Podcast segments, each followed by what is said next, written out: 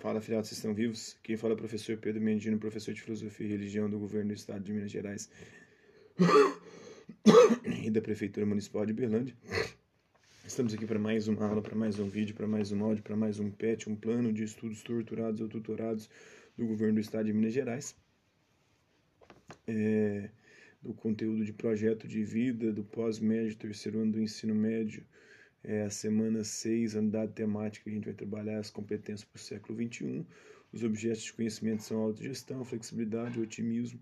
As habilidades é compreender a importância da avaliação da efetividade das soluções.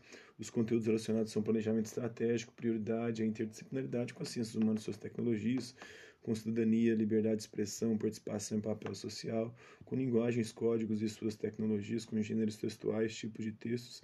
E as habilidades socioemocionais são perseverança, resiliência e otimismo. O tema da nossa aula de hoje é como saber se deu certo antes de dar errado, parte 1. Então, caro estudante, cara estudante, os ajustes fazem parte de um processo cíclico de melhorias né, que não se desvinculam do planejar, executar e avaliar, etapas anteriores do plano. Você está lembrado delas? É, pois bem, ajustar é algo que tem uma constância também, uma interação aí que aproxima o seu ser do seu querer, é, do seu querer ser, que é o objetivo central de toda a aprendizagem sobre a construção de um projeto de vida. Olha só quanto conhecimento tem tudo nisso, não é verdade? É, talvez você não tenha percebido a grandiosidade da interação dessas etapas, mas o plano de ação ele tem sido um instrumento útil para organizar a nossa vida, para ajudar a gente nas nossas decisões. Agora, como estamos chegando quase ao final das aulas do Projeto de Vida, é, é bom aproveitarmos essa etapa para fazer as mudanças necessárias que a, a gente precisa para ajustar os nossos planos. Então, elas devem implicar em novas escolhas e tomadas de decisões.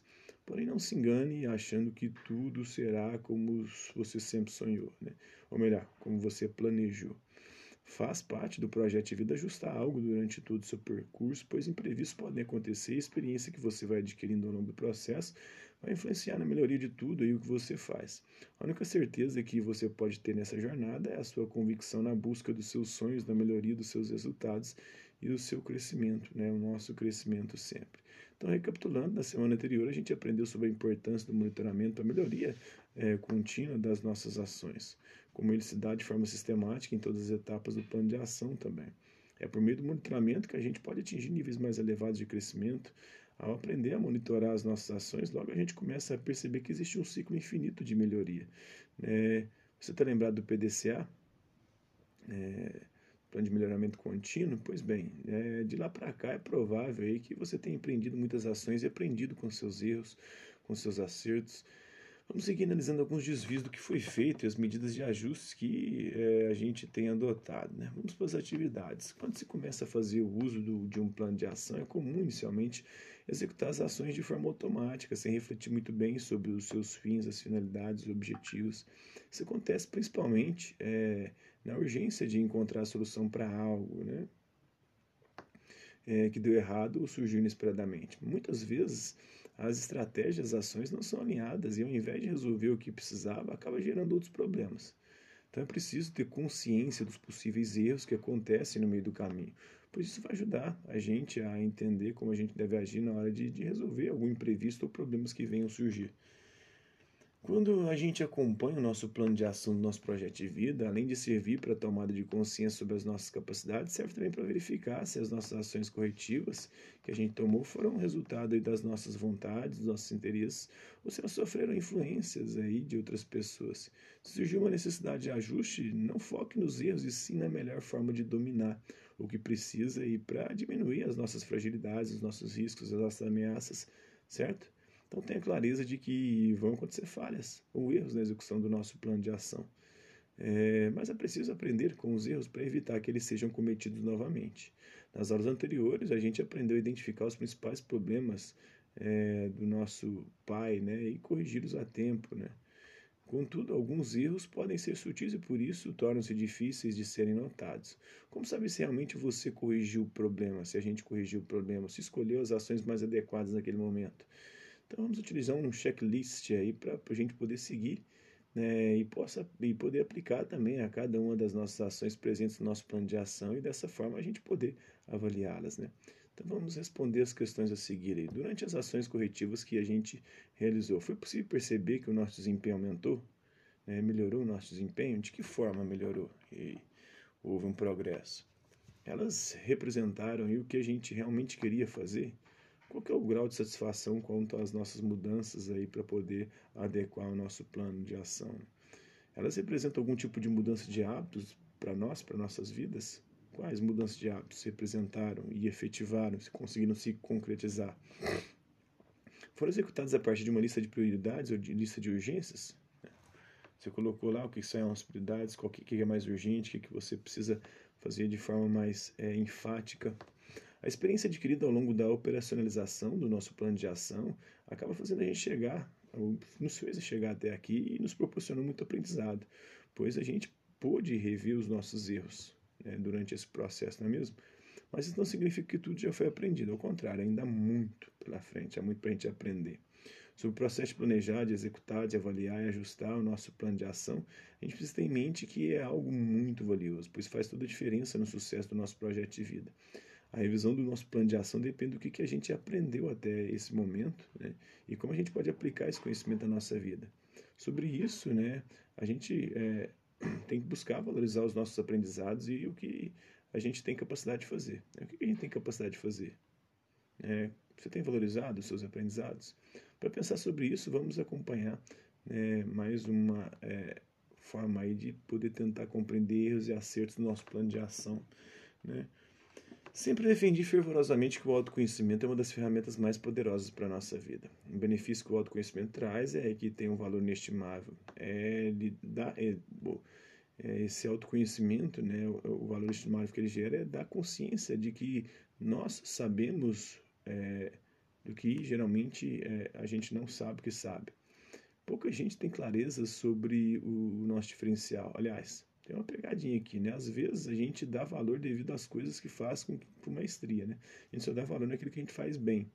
Por quê?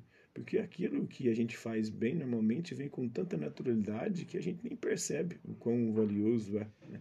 É mais fácil admirar aquilo que nos é mais difícil fazer.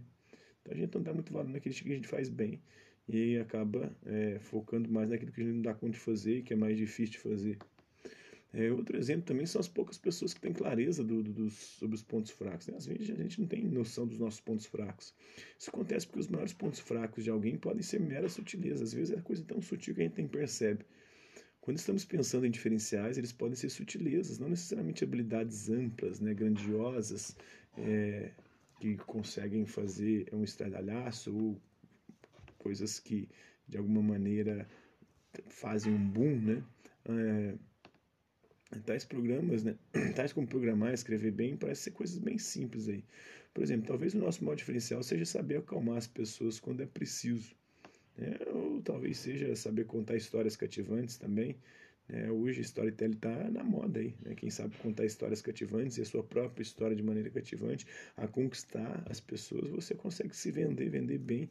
É um campo do empreendedorismo aí é, bem significativo, bem é, proeminente atualmente. Então, talvez seja saber encantar com um brilho nos olhos né, quando você está fazendo alguma coisa. Então, o seu dia para poder entender, a gente precisa usar o nosso dia para poder entender melhor quais as características nossas que são diferenciais e quais podem ser melhoradas.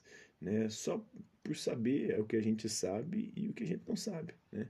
E a partir do momento que a gente tem consciência disso, daquilo que a gente sabe, daquilo que a gente não sabe, a gente já tem um diferencial, né? a gente já está se diferenciando no mercado. Né? Porque muita gente não tem consciência do que sabe e do que não sabe. Então, isso está na Bel ela que dá um golpe na internet, a menina do Vale 2, né? O melhor resultado alcançado por você no seu plano de ação até agora, qual foi? Né? O erro falha que foi mais difícil de corrigir no Uma seu plano de ação. Uma pesquisa mostrou o seguinte. Quer saber de pesquisa, não? Então, é, o erro falha que foi mais difícil de corrigir no seu plano de ação. Qual que foi até agora? Qual que foi a maior dificuldade que você enfrentou? Né? Quais foram os fatores ou habilidades pessoais que você não sabia que possuía, que você está descobrindo que tem, mas que ao utilizar ajudou você a alcançar o melhor resultado e a corrigir um erro ou falha mais difícil do seu plano de ação? Às vezes a gente nem sabe né, as nossas habilidades, as habilidades que a gente tem, né, e os defeitos, as dificuldades, né? Refletindo aí sobre os fatores ou as habilidades citadas né, anteriormente, como você acha que eles podem estimular a experimentar e a buscar coisas novas para a sua vida? Né? As habilidades aí, né? De que forma essas habilidades podem nos ajudar? Quais habilidades são essas principais, né? A perseverança, né? A gente persistir naquilo que a gente acredita, resiliência, saber lidar com as adversidades e diante delas não sucumbir, pelo contrário, se reerguer e, e, se fortalecer, e otimismo, acreditar que vai dar certo, que você vai conquistar, vai ter percalços, mas né, devagar e sempre a gente vai progredindo. Então, nessa semana a gente aprendeu como que é importante monitorar as ações do nosso plano de ação. E para isso a gente analisou todas as etapas do nosso planejamento, identificando possíveis erros e problemas. Né? Em decorrência disso, é possível que desde já a gente já tenha ajustado alguma coisa no nosso plano. Né? Isso é uma demonstração do quanto o conteúdo dessa aula tem sido útil para a gente. Né? Agora falta bem pouco para a gente poder ganhar propriedade na análise dos resultados. Então vamos avançando pouco a pouco. Até a próxima. Hasta la vista, babies. Até. Até mais ver.